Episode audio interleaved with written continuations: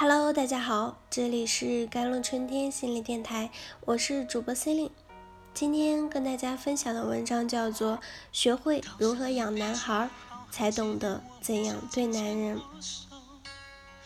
有一位聪明的娃妈，从养娃的经验里 get 到一种制服男人的新技能。别说，看来对付男人这个物种，还真的需要点技巧。每周末带儿子上课外班，孩子们在里面学习，我们几个妈妈就在外面开座谈会。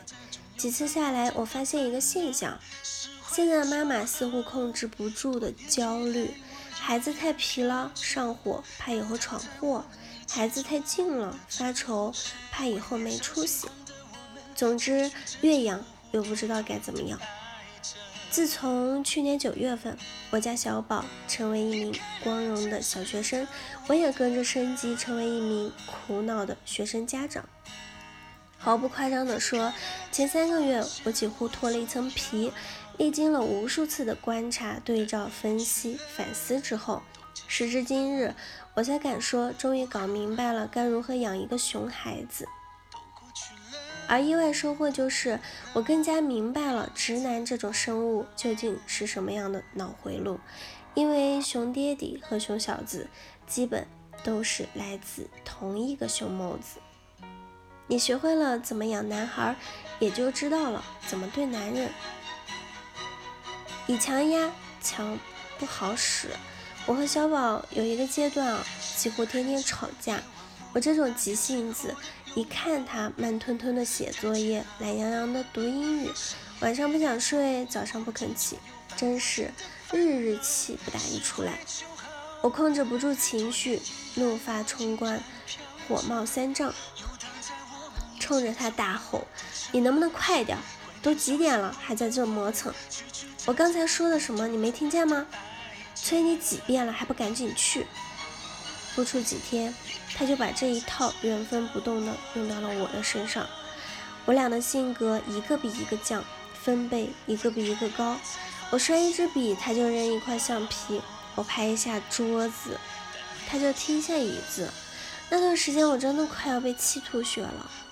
后来，一个儿子已上大学的大姐告诉我，养男孩，当妈的一定不能太强。他现在还敢还小。你敢冲他吼，他就敢冲你叫；等再大一点，你敢把他东西扔了，他就敢把你房子点了；你敢揍他一下，他就敢离家出走。到那时，你的威力早已不好使了，要怎么办？我一口气买回五本教育类的书籍，不眠不休地读完，还做了读书笔记。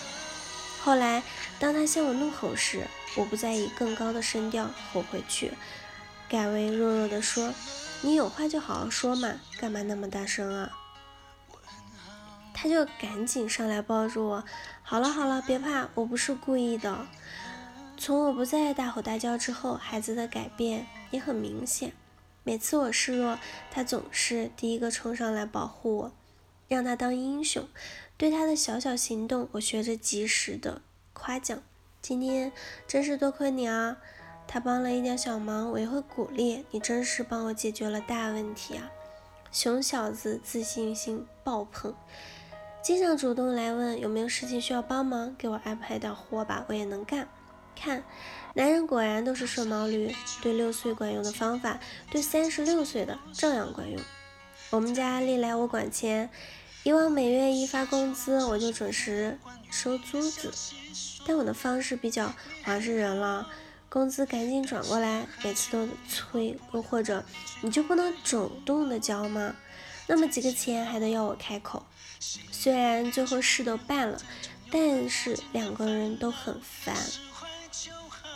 我把对付熊孩子的经验都用到了他爹身上，换种表达。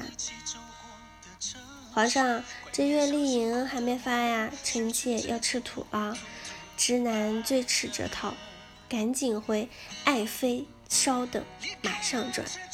柔情蜜意，皆大欢喜。